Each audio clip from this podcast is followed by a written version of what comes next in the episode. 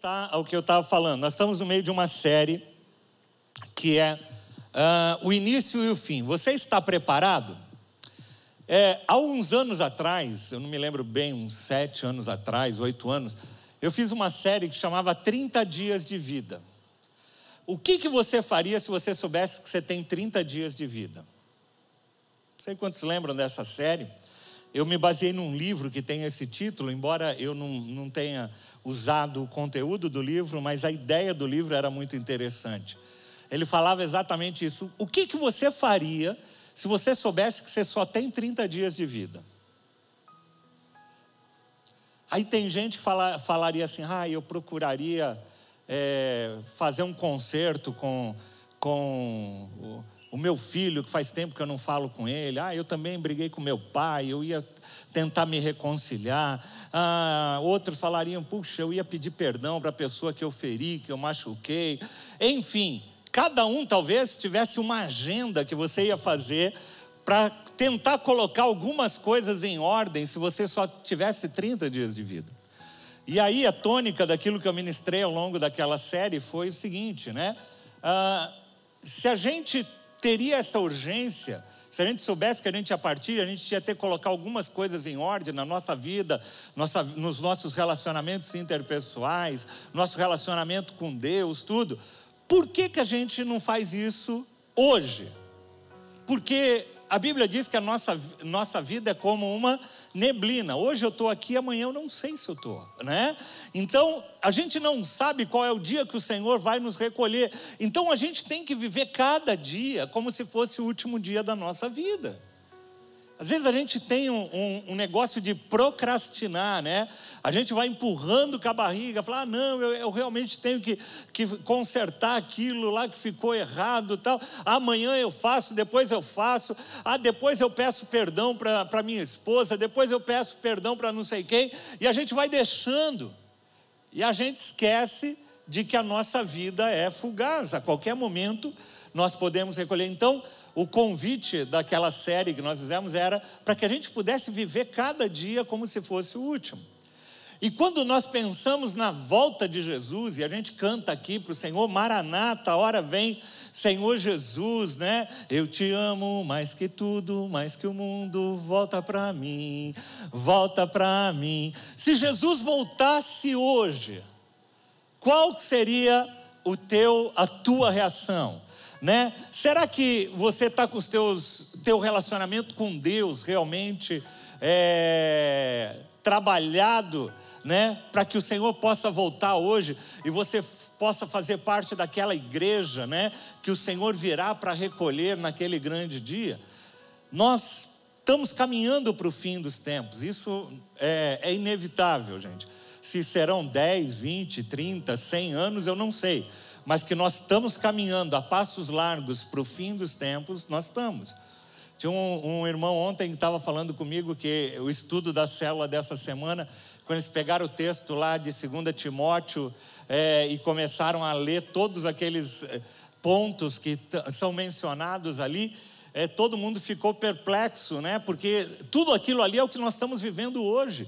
E aquilo ali são marcas dos últimos dias apostasia, né? tudo aquilo que nós estamos vivendo é a marca do que nós estamos, é, do que nós estamos passando no cotidiano dos nossos dias. Então, o tema da nossa mensagem é o início e o fim. Né? Você está preparado? Né?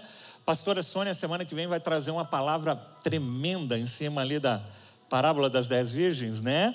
Muito especial, falando sobre isso. Mas eu quero continuar um pouquinho na no pano de fundo né, dessa, dessa perspectiva é, do fim dos tempos, que para alguns será o fim e para outros será o início de uma nova estação na presença do Senhor.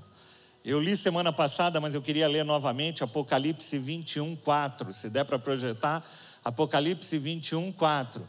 Que fala sobre os novos céus e a nova terra. Então, para alguns, quando Jesus voltar, será o fim, mas para aqueles cujo nome está escrito no livro da vida, para aqueles que foram lavados pelo sangue do Cordeiro, para aqueles que um dia entregaram a sua vida para Jesus e foram alcançados pela graça do Senhor, será o início de uma nova estação, será o início de novos céus e de nova terra.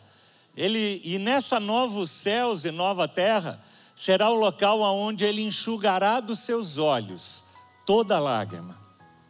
Lembra que semana passada eu falei sobre o já e o ainda não. Quando você entrega a tua vida para Jesus, você começa a experimentar uma paz que excede todo entendimento, você começa, você é justificado, você é, é remido pelo Senhor. Então, há várias coisas que acontecem na nossa vida quando nós conhecemos ao Senhor. Mas tem algumas que a gente não vive ainda na plenitude. Por exemplo, a gente vive num, num mundo difícil, de lutas. É um, um mundo onde muitas vezes a gente chora de tristeza, chora de tristeza pela morte, chora de tristeza pela dor. É, o choro faz, é algo que faz parte da nossa vida aqui na terra. Mas o texto diz que nas, no, no novo céu e na nova terra, Ele enxugará dos nossos olhos toda lágrima não haverá mais morte, não haverá mais tristeza, não haverá nem choro e nem dor. Uau! Quantos anseiam por essa novo céu e nova terra? Amém, amados. A gente ainda vive num mundo que tem dor. A gente ainda, mesmo sendo cristãos, a gente sente a dor, sente a dor da separação, sente a dor da perda, sente a dor da traição, sente a dor física. Mas a promessa do Senhor é que haverá um novo céu e uma nova terra, aonde não haverá mais dor, não haverá mais choro, não haverá mais tristeza, porque essas coisas não fazem parte do plano e do projeto original de Deus. Aquele plano e aquele projeto original que foi rompido lá no Éden, em Gênesis vai ser restaurado em Apocalipse. Eu tinha um professor que dizia uma coisa que eu achava muito interessante, né? É, a Bíblia é um livro é, muito interessante, porque ele, ele nos dá toda a perspectiva, ele não deixa alguma coisa em aberto. Ele, ele, ele nos mostra o início, mostra-nos como será o fim, ele nos mostra todo o percurso.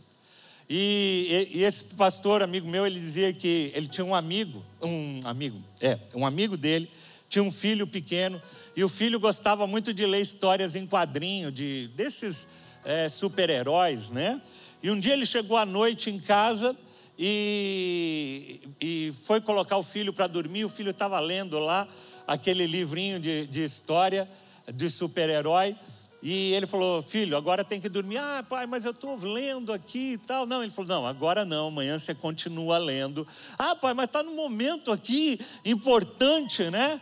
E aí ele falou: Não, agora não, agora você vai dormir, amanhã você continua lendo. Ele tá bom. Aí ele pegou o gibi, né, o negócio, e olhou a última página. E aí ele olhou a última página e falou: Ah, agora tá bom. E o pai perguntou: o que, que você foi? Não, fui ver o que, que acontecia com ele no final. E eu vi que ele vai vencer essa batalha no final. A Bíblia é a mesma coisa, né? A Bíblia, ela. A gente sabe que a gente passa por luta, a gente passa por dor, a gente passa por sofrimento, mas quando você vai lá para o último livro da Bíblia, você sabe que tudo vai dar certo, que o mal será derrotado e que o Senhor triunfará sobre todo o mal, em nome de Jesus. E aí a gente pode dormir tranquilo, igual aquela criança dormiu, que o super-herói dela ia vencer no final.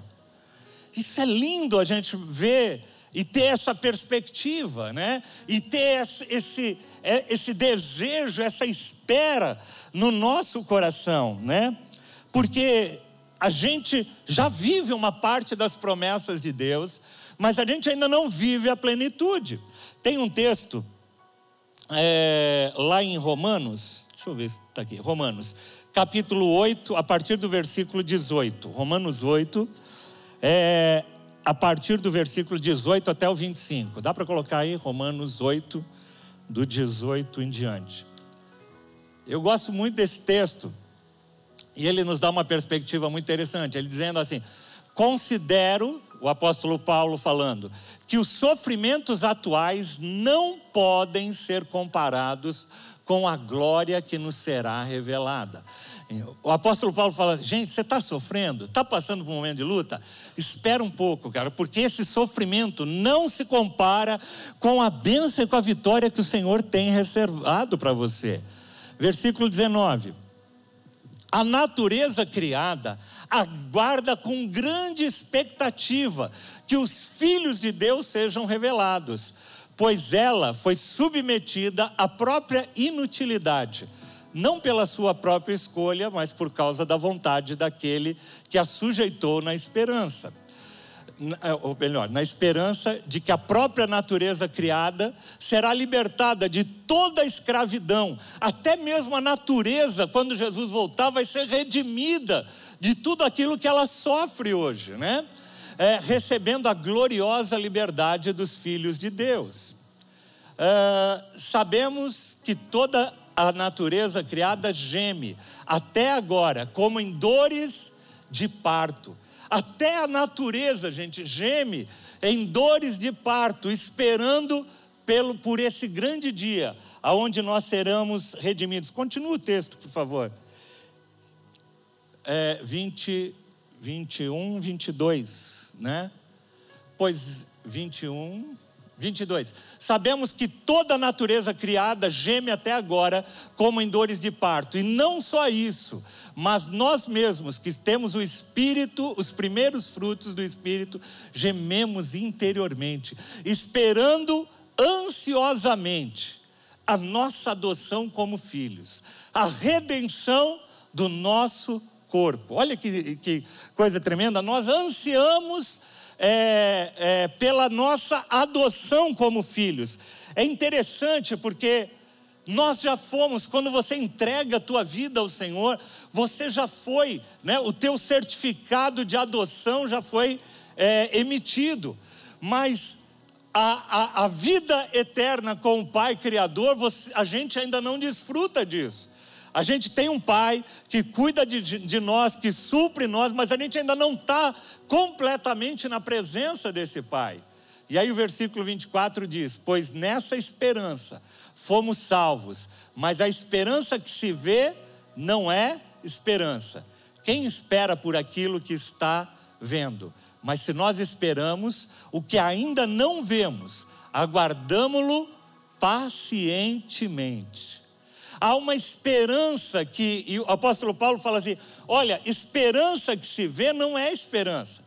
Esperança é justamente quando você tem uma expectativa sobre algo e que você não está vendo a concretização daquilo.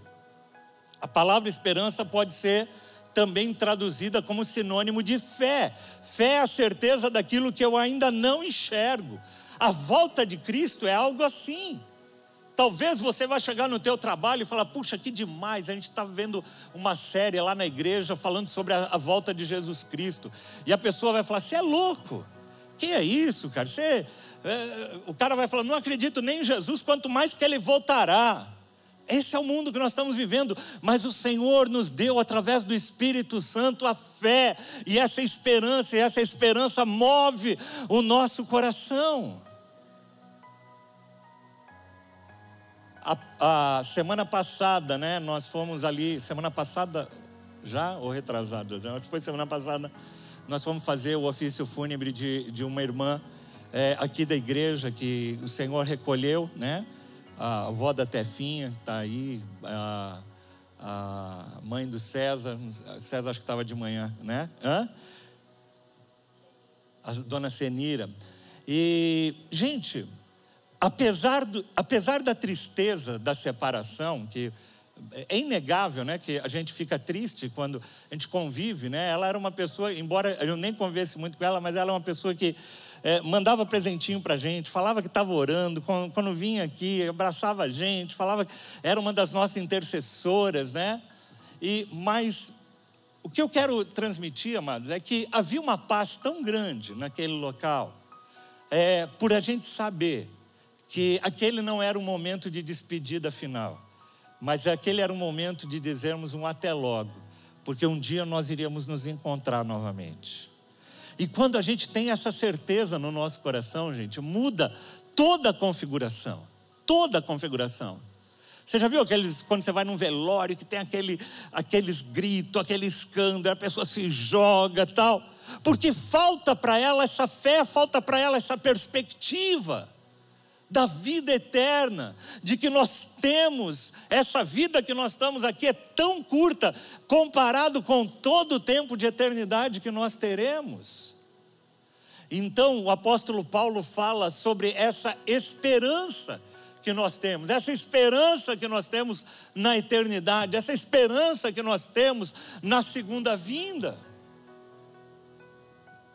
E é interessante porque quando a gente fala sobre esperança, é, ou sobre a gente esperar, né? Eu faria talvez uma pergunta para você: o que que você tem esperado da tua vida? O que que você tem esperado da tua vida? Quando você olha a, nos próximos dez anos, o que, que você espera fazer nos próximos dez anos da tua vida? Talvez alguns aqui vão falar: ah, eu quero terminar a faculdade, ou eu quero começar e terminar a faculdade. Alguns falam assim: daqui a dez anos eu quero casar, quero estar casada, né? Casado, né? Talvez. daqui a dez anos eu quero ter filhos a nossa vida, né, um ser humano sadio, ele tem expectativas. Se alguém não tem esperança de nada na vida, é porque já já está mais para lá do que para cá. A pessoa, quando não tem esperança, gente, quando perde a esperança, que não tem mais expectativa, tem gente que tem expectativa de se aposentar. Não, puxa vida, aqui a, a, a há, cinco anos eu vou me aposentar com uma aposentadoria maravilhosa do INSS, né? Aí eu vou viver a vida inteira, né?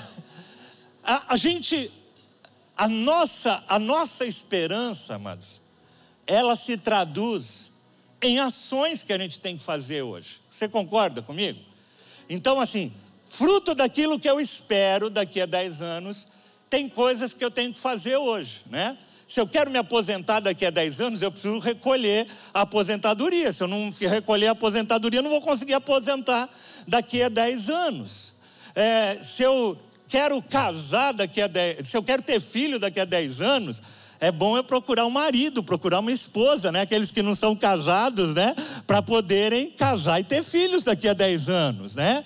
Aquele que quer casar precisa começar a se mexer, ir nos locais aonde é, a, a, a, prometida deve estar ali, né? E fazer uma prospecção. Então, ah, aquilo que nós esperamos, ela, fa, ela, ela implica em algumas ações hoje.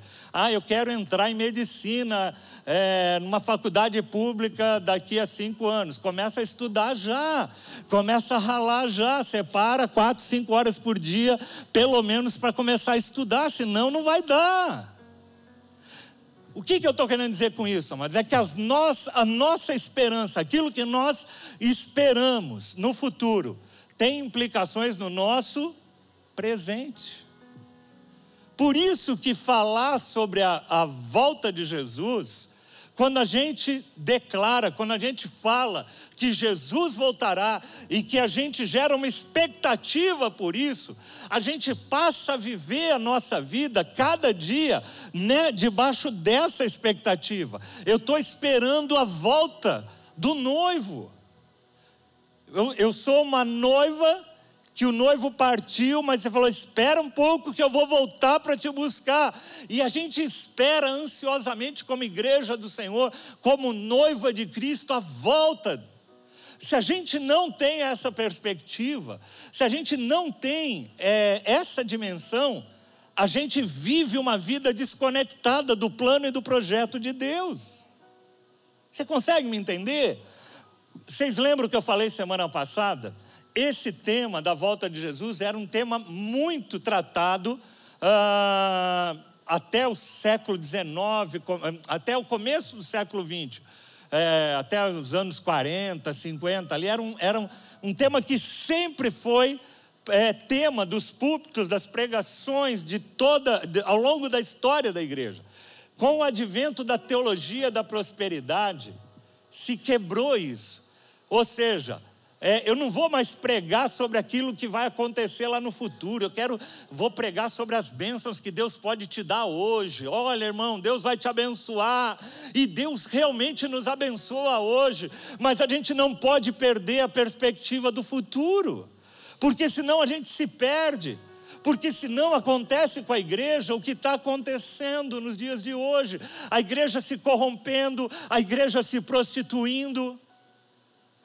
E quando você vai lá para Apocalipse, é, Apocalipse é um livro meio difícil de ler, porque ele tem muitas figuras de linguagem, tem muitos símbolos, que às vezes é difícil de uma pessoa, numa primeira leitura, conseguir entender todos aqueles símbolos. Mas um dos símbolos que é usado ali, quando você vai, acho que é, é Apocalipse 20 ou, ou 19, que ele fala sobre a derrota da grande é, prostituta da Babilônia.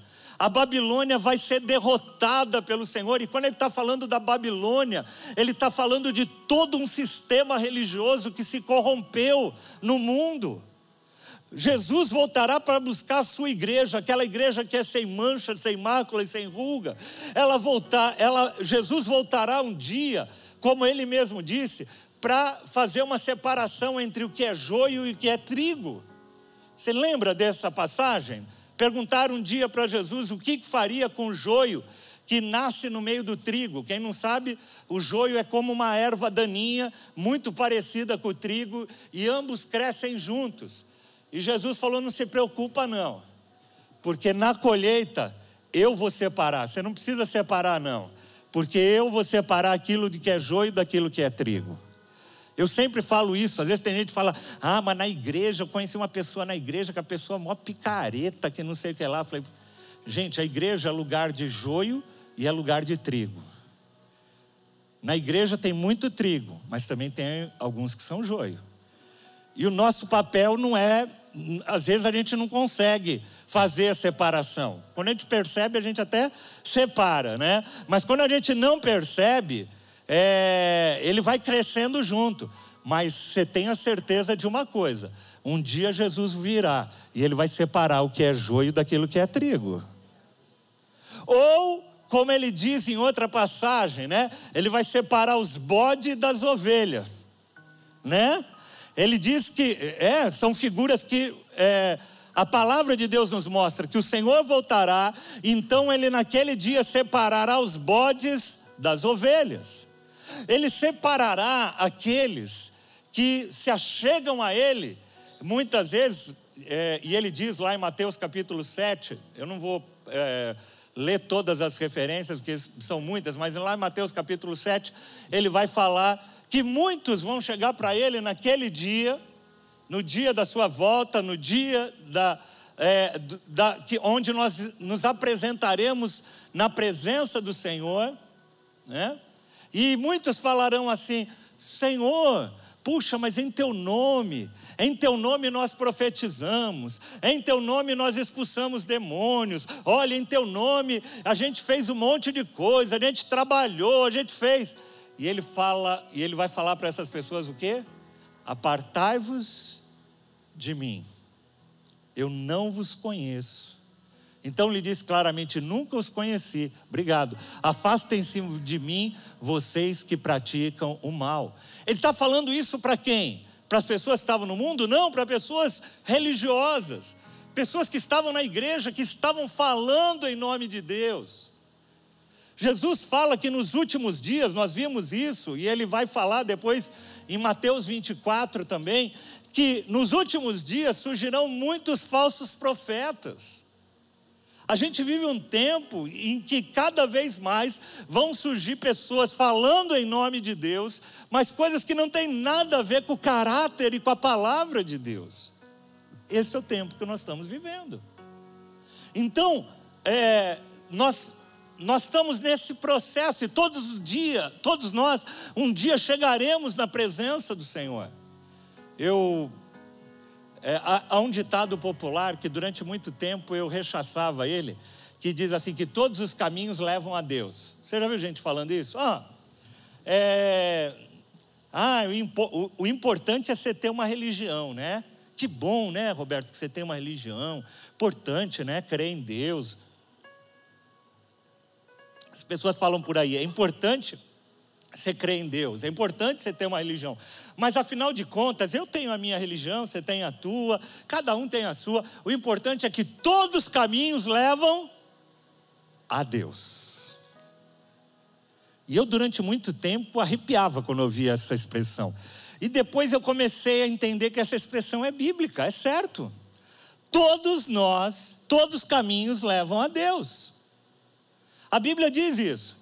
A Bíblia diz que todos nós, um dia, vamos aparecer diante do tribunal, diante do Senhor, e aí ele vai fazer a separação. Que caminho que você veio? Ah, você veio por aquele ali? Xixi, então você está fora.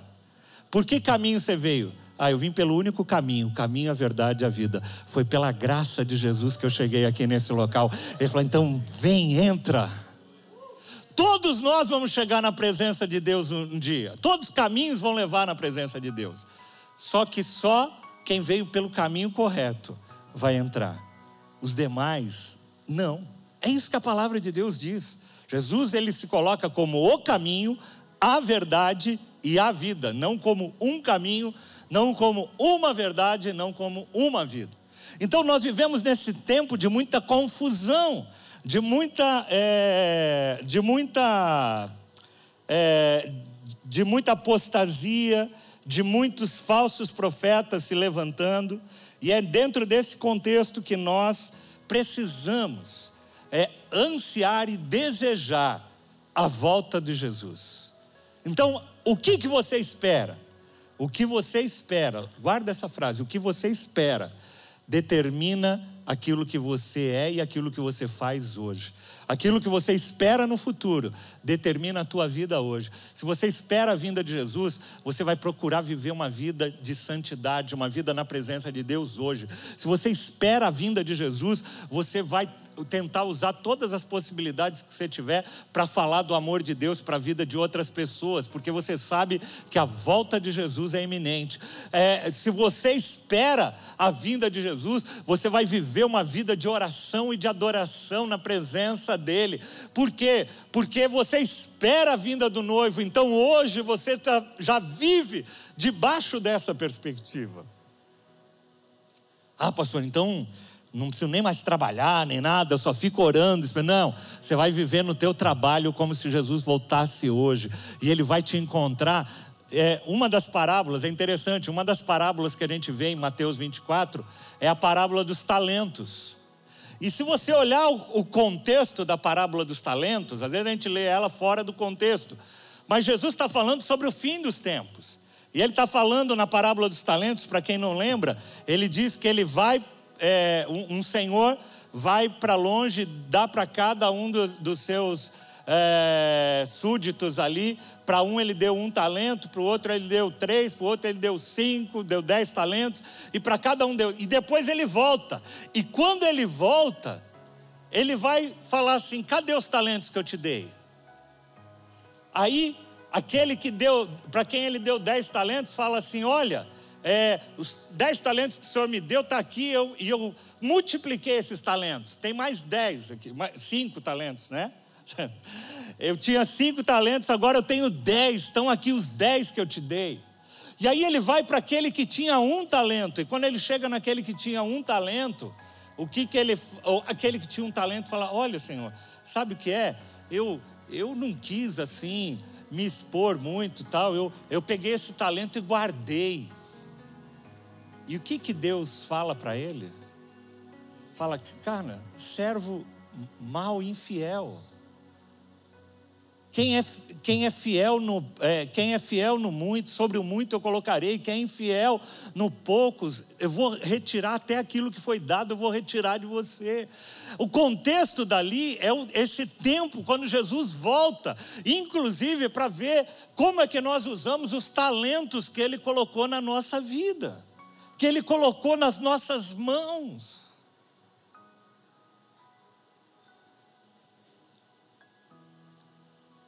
E é interessante, depois eu quero deixar a lição de casa para você, né?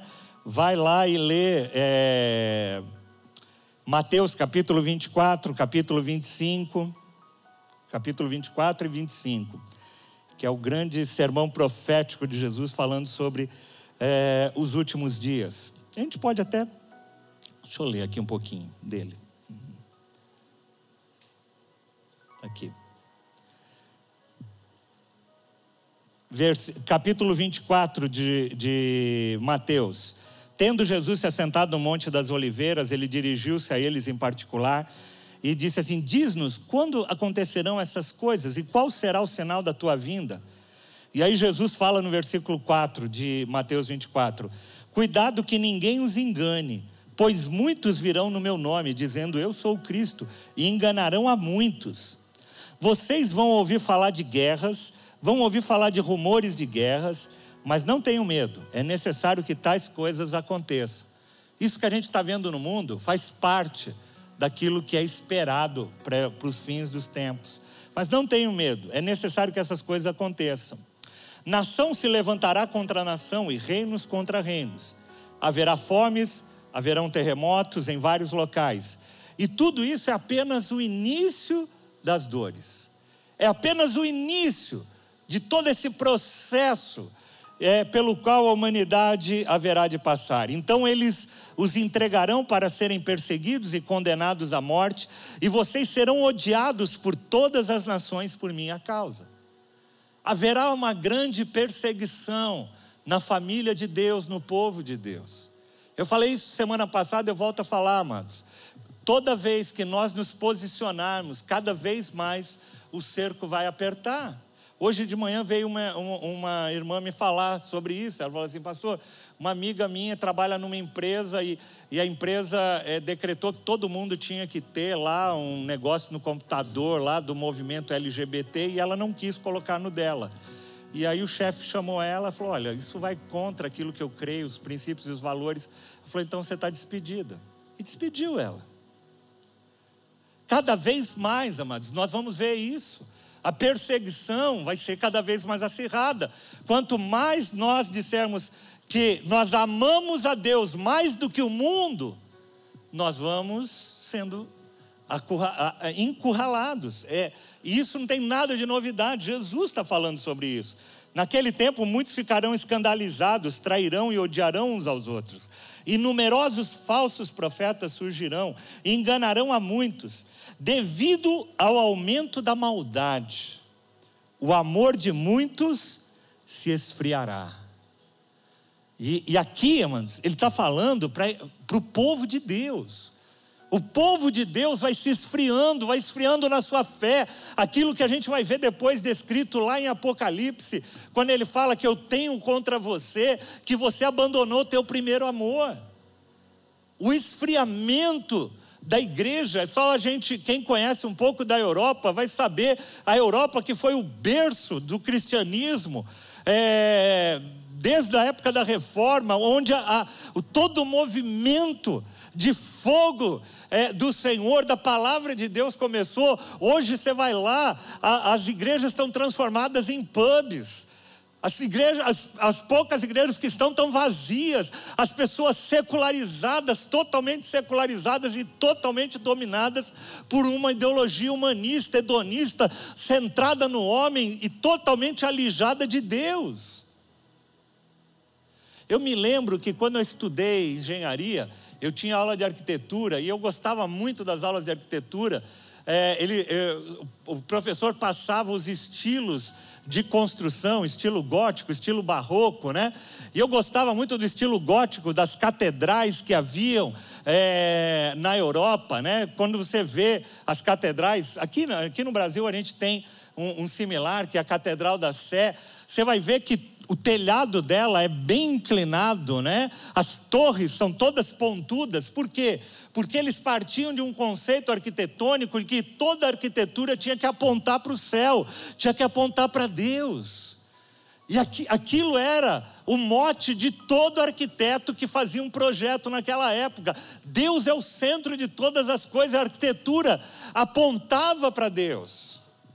Tem outra figura que, que, quando você vai visitar as catedrais, tem a figura das que eles chamam rosáceas, né? Que são círculos. Normalmente tem um círculo no centro e vários raios, né? É, aquilo tem a mesma simbologia, aquele círculo interno é apontando para Deus e tudo convergindo para Deus. A arquitetura, gente.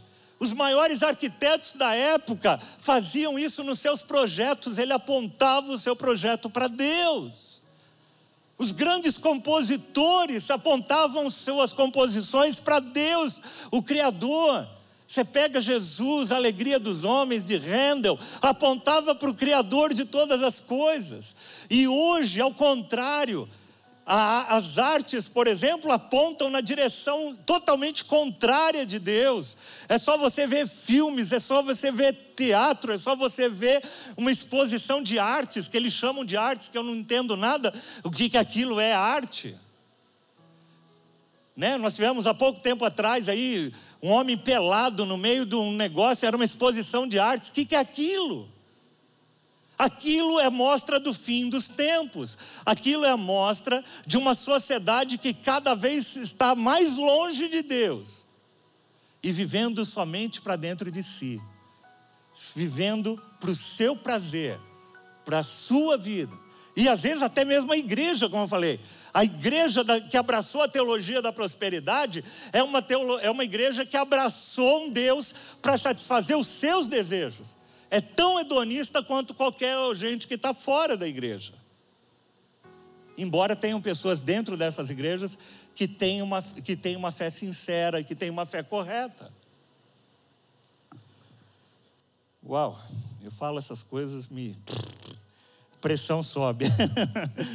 Devido ao aumento da maldade, o amor de muitos se esfriará.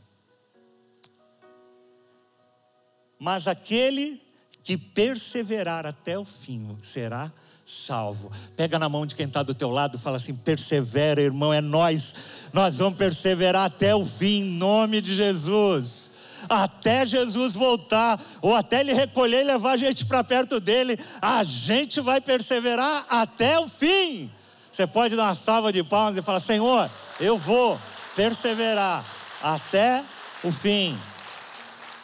Falar como o apóstolo Paulo diz: corri a carreira, combati o bom combate, terminei a corrida e guardei a minha fé, cheguei até o final com ela.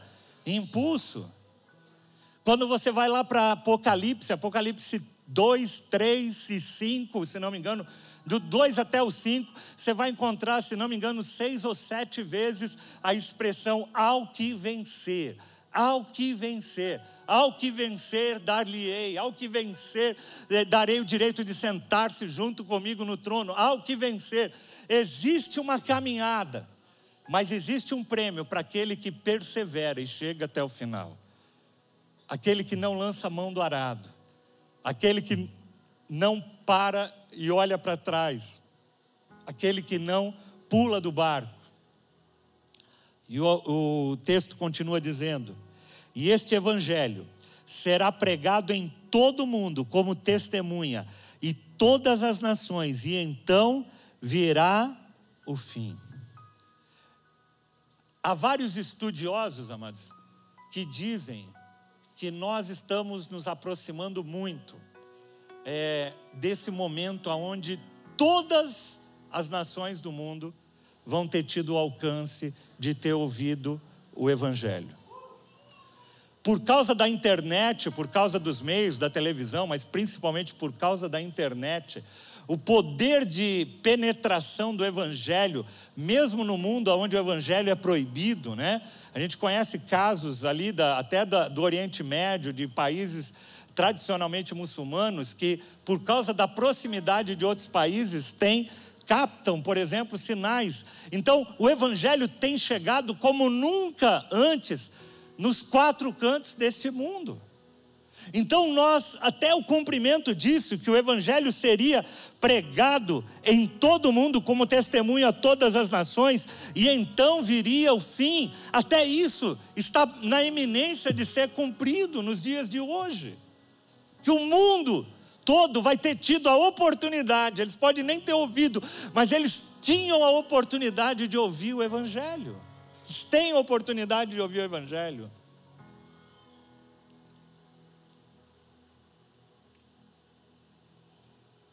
Aí o texto continua dizendo: Assim, quando vocês virem o sacrilégio terrível do qual falou Daniel, e eu vou falar daqui a pouco sobre ele, no lugar santo, então os que estiverem na Judéia fujam para os montes, quem estiver no telhado da sua casa, não desça.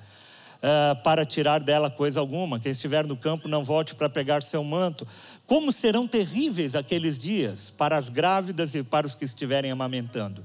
Orem para que a fuga de vocês não aconteça no inverno nem no sábado, porque haverá tão grande tribulação como nunca houve desde o princípio do mundo até agora, nem jamais haverá. E se aqueles dias não fossem abreviados, ninguém sobreviveria. Olha, olha o quadro que Jesus pinta desse período de tribulação que antecede a consumação dos séculos, que, que antecede é, o fim da nossa era. Olha o que ele diz. Mas, glória a Deus por causa desse mais, mas por causa dos eleitos, aqueles dias serão abreviados. E se então alguém lhes disser, venham aqui a Cristo ali e tal, não acredite, pois aparecerão falsos profetas, falsos cristos e falsos profetas, que realizarão grandes sinais e maravilhas, para, se possível, enganar até aqueles que são eleitos. E aí, eu quero ler um outro texto que ele menciona aqui, que está lá em Daniel, capítulo 12, a partir do versículo 1. Daniel 12, a partir do versículo 1.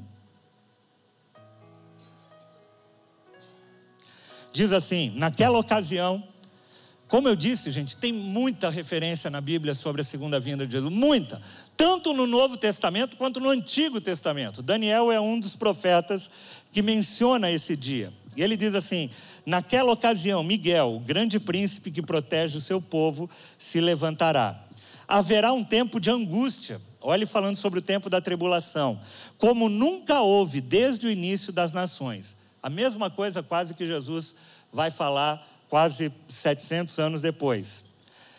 É, então, perdão, haverá um tempo de angústia como nunca houve desde o início das nações até então. Mas naquela ocasião, o seu povo, repete aí, o seu povo, naquele, naquela ocasião, o seu povo, todo aquele cujo nome está escrito no livro, será liberto. No meio daquele momento de tribulação, no meio daquele momento de luta, no mesmo no meio daquele momento de, é, de, é, de aflição que a humanidade há de passar, o povo do Senhor aquele cujo nome está escrito no livro da vida, o meu nome está escrito, o teu também, pela graça do Senhor Jesus, esse será liberto, em nome de Jesus. Por isso que nós podemos ansiar por esse momento. Multidões que dormem no pó da terra acordarão, uns para a vida eterna e outros para a vergonha, para o desprezo eterno. A palavra de Deus diz que na segunda vinda todos mortos ressuscitarão. Todos, todos os que já morreram ao longo da história da humanidade, e todos eles comparecerão perante o Senhor. E aqueles que foram salvos no Senhor serão recolhidos pelo Senhor, e aqueles que não foram serão separados eternamente da presença de Deus. E aí o texto diz: E aqueles que são sábios reluzirão é, como o fulgor do céu. Aqueles que são sábios aqui, na, na realidade, é, o contexto de ser sábio aqui é aquele que realmente tomou a decisão de crer, de confiar, de entregar a sua vida ao Senhor. Aqueles que são sábios reluzerão como fulgor nos céus. E aqueles que conduzem muito a muitos à justiça, esses serão como as estrelas para todo sempre. Ele está falando que haverá um galardão especial para aqueles que se dedicaram a levar a palavra de Deus à vida de outras pessoas. Está aqui, é prêmio, é galardão, está aqui. Olha, a, ele diz assim: que os sábios reluzirão como fulgor no céu, mas aqueles que conduziram muitos à justiça serão como estrelas para todo sempre no céu. Ele vai chegar e vai falar assim: Puxa vida, Jeff, você, cara, você se esmerou tanto em levar tantas pessoas para o Senhor, cara. Você é como uma estrela, vou te colocar como uma estrela naquele céu. O Senhor se alegra. Eu não vou nem entrar em outros detalhes, a Bíblia fala que a gente vai receber coroas, né? Ou glória, né? Tem gente aí já. E aí o cara já pega a coroa, põe na cabeça, fala, olha a minha coroa aqui, né? Aí eu chego lá, né? Falou, a minha coroa é mais bonita que a sua, Paulo, né? É para que não aconteça isso, né? A Bíblia diz que a gente depois vai tirar as coroas todas e vai pôr aos pés de Jesus, porque Ele é o único digno de todo louvor e de toda glória. Amém. Aleluia. O Senhor vai fazer questão de nos presentear mas a gente vai estar tá tão cheio da glória de Deus, a gente vai estar tá já com uma outra consciência, um corpo glorificado, e a gente, diante da grandeza de Deus, a gente vai olhar e falar: Eu não sou digno disso, não, Senhor. Obrigado pelo presente, mas eu devolvo aqui, porque o Senhor é o único de todo louvor, de toda glória, de toda honra. Eu quero estar tá na tua presença eternamente cantando: Santo, Santo, Santo, Santo é o Senhor. Uau! É isso. Aqueles que são sábios reluzirão como fulgor do céu, e aqueles que conduzem muitos à justiça serão como estrelas para todo sempre. Mas você, Daniel, feche com selo as palavras do livro até que o tempo do fim, até o tempo do fim. Muitos irão por todo lado em busca de maior conhecimento. É, eu li vários comentários bíblicos falando sobre essa passagem e quase todos eles são unânimes falando sobre é, que essa profecia, essa expressão, muitos irão por todo lado em busca de maior conhecimento, é um, é um reflexo exatamente da época que nós estamos vivendo. Nós nunca vivemos uma época, gente, onde houvesse tanta busca por conhecimento. Você quer saber que remédio é melhor para dor na, na, na, verruga, na verruga que você tem. Aí você entra no doutor Google lá, a doutor Google vai e fala assim: olha, para dor na verruga você usa isso, isso, isso, né? Antes, antes o doutor Google fala assim: essa verruga pode ser um câncer em estágio avançado, né? Aí você já fica desesperado, né? É, é, aí tem as fotos dos possíveis cânceres oriundos daquela verruga. Aí você já fica desesperado. Mas nunca, gente, houve tanta busca por conhecimento como nos dias de hoje. Hoje, qualquer criança, qualquer pessoa, você está dando aula, e às vezes eu dou aula aqui no Inter, você está dando aula e o cara está checando, o aluno está lá na internet checando se aquilo que você está falando é verdade ou não é. Gente, hoje para ser professor, o cara tem que ser bom mesmo, porque se ele não for bom, ele está ali já checando. Ô, ô, ô, professor, seguinte, isso aí que você falou, fulano de tal, em tal ano disse que não, isso é assim, assim, assim. Nós vivemos a época do conhecimento e o que é, o profeta Daniel está falando é justamente sobre isso, como um dos sinais desse fim dos tempos. As pessoas buscarão por muito conhecimento, e é interessante que ele fala assim: feche, é, feche com um selo as palavras desse livro até o tempo do fim. Sabe por quê, amados? As pessoas vão buscar muito conhecimento por aí, mas a revelação, a Bíblia, amados, não é conhecimento, a Bíblia é revelação. Você pode conhecer, você pode ler a Bíblia inteira. Eu conheço pessoas, eu, eu, conheço filósofos aí que falam na televisão. O cara fala da Bíblia, gente, com acho que com mais riqueza e detalhes do que muitos pastores que eu conheço. Só que ele lê a Bíblia como um livro histórico, como um livro qualquer, um livro de filosofia, um livro de conhecimento, e ele lê um livro de fábulas, um livro de um monte de coisa.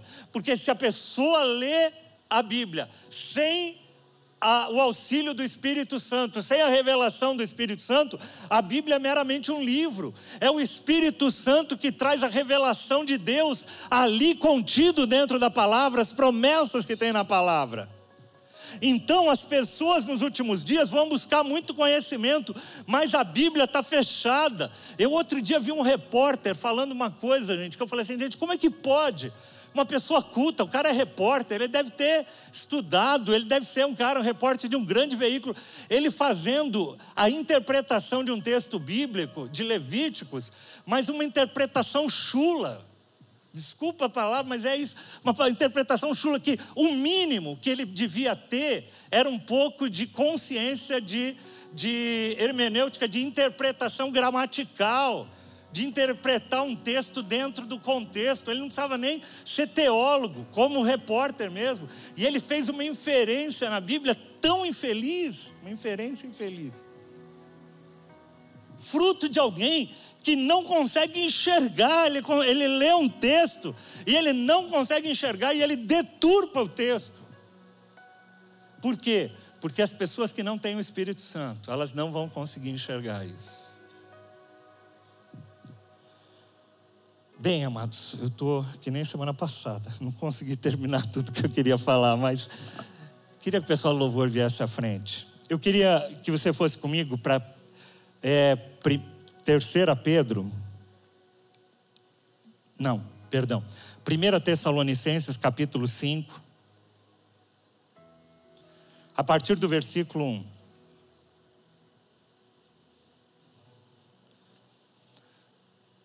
é, 1 Tessalonicenses 5, 1. Dá para colocar aí? Irmãos, quanto ao tempo e e épocas, não precisamos escrever a vocês, pois vocês mesmos sabem perfeitamente que o dia do Senhor virá como um ladrão na noite. Semana passada eu li essa mesma expressão em outra passagem bíblica, e você vai encontrar várias referências disso o Senhor virá como um ladrão na noite. O que isso representa? Ele virá repentinamente. Jesus pode voltar amanhã, pode voltar semana que vem, pode voltar hoje à noite. A gente não sabe. Quando disserem paz e segurança, a destruição virá sobre eles, de repente, como as dores de parto à mulher grávida. Se você perceber na tua Bíblia, aí vai estar escrito: quando disserem paz e segurança, e esse paz e segurança está entre aspas. Ele está falando que quando o mundo falasse, não, está tudo em paz, está tudo em segurança, a destruição virá sobre eles de repente.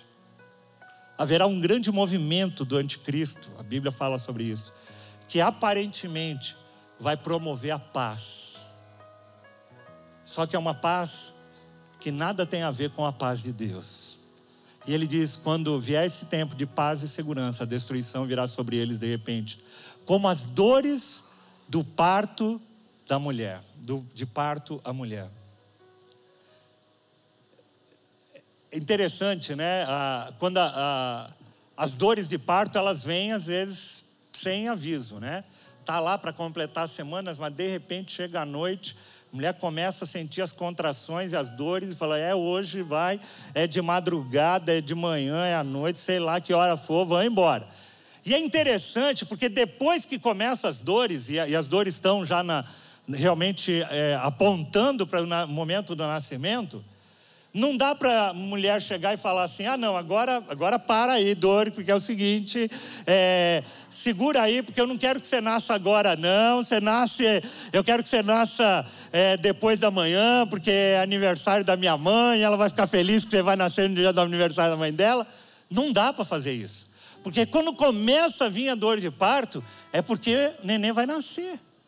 Na realidade, o sentido que Pedro está querendo trazer aqui é isso meu, ela virá como uma dor de parto. E, e, essa dor de parto tem esses dois caráteres: da imprevisibilidade e da, como é que eu diria? Imparabilidade. Essa palavra foi eu que inventei. Imparável. Não dá para parar. Quando começar o processo, não adianta a gente correr e falar, oh Deus, mas dá um tempinho, tal, né? Dá um tempinho aí, eu tenho que arrumar uns negocinhos, ainda não dá mais.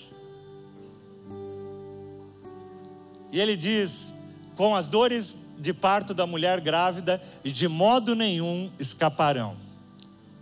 Mas vocês, irmãos, ele está falando para mim e para você, mas vocês, irmãos, não estão nas trevas. A gente não está nas trevas. Para que esse dia os surpreenda como um ladrão. Olha que interessante. O texto, vários textos na Bíblia vão dizer que Jesus voltará como um ladrão na noite. O ladrão na noite, no sentido da imprevisibilidade, a gente, é, a, a gente não sabe a hora certa que o ladrão vem. Mas o que Jesus está falando é vocês, irmãos, que não estão nas trevas, vocês que têm hoje, que um dia conheceram ao Senhor e que hoje o Espírito Santo habita dentro de você. A Bíblia diz, né? Nós cantamos, a pastora Sônia mencionou, o Espírito e a noiva dizem: Vem. A gente não sabe, em outras palavras, o que Pedro está dizendo assim: a gente não sabe o dia exato que Jesus voltará, mas o dia que ele voltar não vai ser surpresa para nenhum de nós. Não vai ser um momento de surpresa, vai ser um momento de alegria. Eu sabia, Jesus. Vocês me entenderam? A gente não sabe o dia, mas o dia que acontecer não vai ser surpresa, vai ser surpresa para aqueles que não creram, vai ser surpresa para aqueles que andavam nas trevas, vai ser surpresa para aqueles cujo é, esse livro está cegado para eles, mas aqueles que esperam a vinda do noivo, vão celebrar esse dia. Falar assim: Eu não sabia o dia que você ia chegar, mas você chegou e eu estava te esperando com todo o meu coração. Vocês todos. O texto diz: Vocês todos são filhos da luz filhos do dia, nós não somos da noite nem das trevas. No versículo 6 ele vai falar assim: portanto, não durmamos como os demais, não, se, não estejamos atentos, mas estejamos atentos e sejamos sóbrios. A pastora Sônia falou sobre isso no imersão de quarta-feira. Estejamos atentos, sejamos sóbrios. O que a Bíblia diz para nós é que a gente seja sóbrio. Sabe por quê? Sabe qual é a diferença de o oposto de sóbrio? É a pessoa que está meia embriagada, embriagada com este mundo, embriagada com as coisas, e ela não tem capacidade de discernimento direito. Ela não consegue discernir aquilo que ela está fazendo e aquilo que está ocorrendo ao redor dela. E o convite do Senhor para nós é: não durmamos como os demais, mas estejamos atentos, sejamos sóbrios, pois os que dormem, dormem de noite, e os que se embriagam, embriagam-se à noite. Nós, porém, que somos do dia, sejamos sóbrios vestindo a couraça da fé, do amor, o capacete da salvação, porque Deus não nos destinou para a ira, mas sim para recebermos a salvação que há por meio do nosso Senhor Jesus Cristo. Estejamos versículo 10 ele diz: Ele morreu por nós, para que quer estejamos acordados, quer estejamos dormindo, vivamos sempre unidos a Ele. Por isso, amados, exortem-se, edifiquem-se uns aos outros, como de fato vocês estão fazendo. Esse é o legado que nós que o Senhor deixa. Como é que nós vamos esperar a vinda do Senhor? Estando sóbrios, estando acordados, estando vigilantes, estando procurando discernir aquilo que acontece ao nosso redor, num tempo de oração, vivendo na, em comunhão com a palavra de Deus, buscando a todo momento discernir o tempo e as estações. Você que quer estar preparado para aquele dia, vamos ficar em pé, quero orar com você.